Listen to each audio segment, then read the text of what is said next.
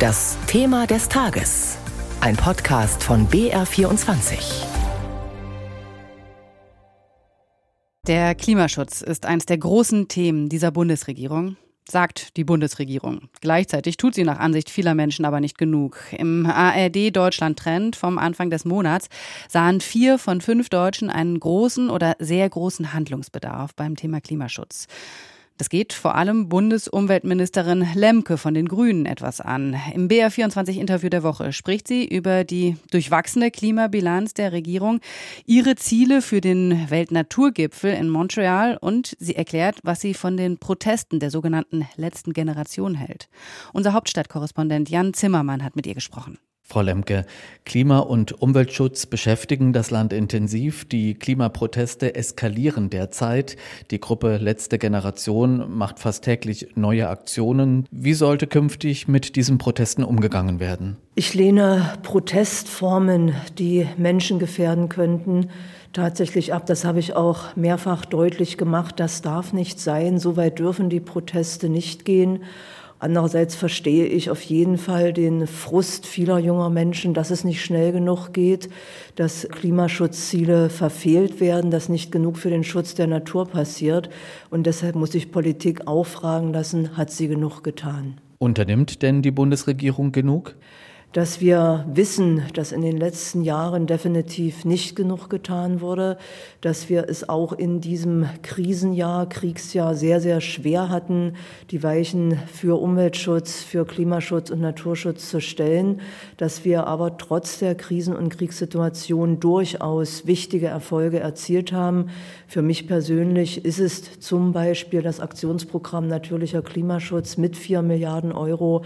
Das heißt, so viel Geld wie für den Naturschutz Naturschutz in Deutschland noch nie zur Verfügung gestanden hat. Das heißt, es ist ein bisschen Licht und Schatten, was das erste Regierungsjahr anbetrifft. Einige rufen nach schärferen Gesetzen und härteren Strafen. Sie auch? Die Gerichte befassen sich jetzt mit Protesten, die möglicherweise auch Straftatbestände erfüllen könnten. Das obliegt aber den Gerichten. Und jegliche Vergleiche, dass äh, letzte Generation wie die RAF agieren würde, die sind geschichtsvergessen und sie sind billige politische Münze aus parteitaktischem Kalkül heraus in die Diskussion geworfen. Und auch da kann ich nur dazu auffordern, auf den Boden einer normalen politischen Debatte zurückzukehren. Kommen wir zur Weltnaturkonferenz in Kanada. Die Konferenz läuft. Auch Sie werden ab Mittwoch vor Ort sein. Das Ziel, 30 Prozent der weltweiten Land- und 30 Prozent der Wasserflächen sollen bis 2030 unter Schutz gestellt werden. Viele Wissenschaftler sind von diesem Ziel gar nicht so überzeugt und sorgen sich, dass es am Ende nur um das Ausweisen von Gebieten geht, also auf dem Papier. Viel wichtiger sein aber, dass die richtigen Gebiete geschützt werden und die Kriterien, nach denen die Gebiete geschützt umgesetzt werden. Ist das Ziel also falsch gesetzt? Die Wissenschaftler haben vollkommen recht. Es würde überhaupt nicht ausreichen, nur eine symbolische Zahl, 30 Prozent unter Schutzstellung an Land und Meer zu beschließen. Deshalb kämpfe ich persönlich und kämpft auch die Europäische Union, die ja in Kanada verhandelt, darum, dass Qualitätskriterien für diese Schutzgebiete festgelegt werden, dass wir darüber hinaus aber auch alle Treiber, die das globale Artenaussterben, die Vernichtung unserer Ökosysteme vorantreiben, ansprechen und beispielsweise auch Ziele zur Pestizidreduktion, zum Stopp von Entwaldung festlegen. Das heißt, dieses 30 plus 30 Ziel ist wahrscheinlich das symbolhafteste, weil es so ein bisschen eingängig ist, wenn man es ausspricht. Aber es ist definitiv nicht das einzige und es würde definitiv nicht ausreichen. Was ist das Mindeste, was diese Konferenz erreichen muss? Wir müssen die Treiber der globalen Ökosystemzerstörung ansprechen. Wir brauchen Pestizidreduktion. Wir brauchen das 30 mal 30 Ziel. Wir brauchen die entsprechende Finanzierung für den Schutz unserer Natur. Und wir brauchen den Schutz von indigenen, von regionalen Bevölkerungsgruppen, die sehr häufig in den besonders wertvollen Naturregionen leben und sich mit ihrer Wirtschaftsweise auch um den Schutz dieser Regionen kümmern. Auch hier in Deutschland geht die Artenvielfalt deutlich zurück. 30 Prozent weniger Vögel in den vergangenen 25 Jahren, berichten uns Wissenschaftler. Wie wollen Sie das stoppen? Es ist vollkommen klar, dass viel zu lange, viel zu wenig gegen das Artenaussterben, gegen die Zerstörung von Biotopen, von Ökosystemen getan wurde, dass wir ganz offensichtlich viel zu lange glaubten, wir könnten Natur einfach verbrauchen, als ob es einen zweiten Planeten gäbe. Es ist aber klar, dass das nicht der Fall ist. Und deshalb werden wir jetzt einerseits mit dem Aktionsprogramm Natürlicher Klimaschutz in Deutschland auch in die Renaturierung, in die Wiederherstellung von Flüssen, von Seen, auch von Mooren wieder eintreten, um einen Effekt zu haben für die Natur, für die biologische Vielfalt, aber auch für den Klimaschutz, weil solche Ökosysteme Kohlenstoff speichern und sie außerdem auch noch gut für den Wasserhaushalt sind. Das heißt, es ist unsere eigene Versicherung, unser Schutzsystem, wenn solche Ökosysteme Wasser speichern und uns vor Dürre schützen, vor Starkregen, vor Überschwemmung schützen. Um biologische Vielfalt schützen, retten, wiederbeleben zu können, braucht es Geld. Wie viel Geld wird für die genannten Ziele, die jetzt in Kanada erreicht werden sollen, wie viel Geld wird nötig sein? Es gibt verschiedene Zahlen, die uns von der Wissenschaft diesbezüglich genannt worden sind.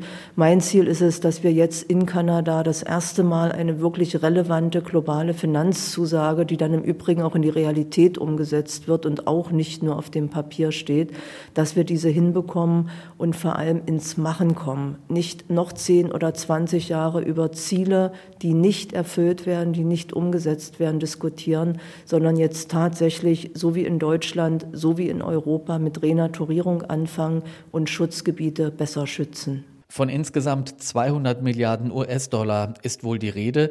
Deutschland investiert 1,5 Milliarden Euro. Das klingt ehrlich gesagt im Vergleich zu den Summen, die rund um den Klimaschutz zugesagt wurden, wenig. Und Umweltverbände sagen auch, das ist zu wenig.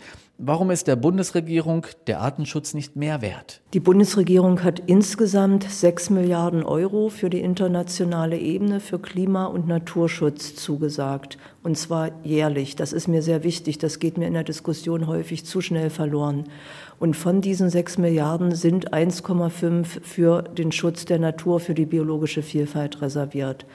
Mein Ziel ist es, diese Gelder möglichst gewinnbringend jeweils für Klimaschutz und für Naturschutz einzusetzen. Schauen wir noch auf ein anderes Thema. Verbraucherschützer kritisieren, auf vielen Verpackungen von Lebensmitteln zum Beispiel sind Hinweise wie klimaneutral, klimapositiv, CO2-neutral zu lesen. Die Käufer haben keine Chance zu prüfen, ob das stimmt, heißt es. Und in vielen Fällen soll das eben auch nicht stimmen. Verbraucherschützer sprechen von Verbrauchertäuschung. Werden Sie das stoppen und wenn ja, wie? Ich stimme allen Kräften zu, die sagen, wir müssen mehr gegen Greenwashing tun. Und wenn wir zur Klimaneutralität gelangen wollen, dann dürfen auch keine falschen Label mehr verwendet werden. Und wir sehen das im Markt durchaus.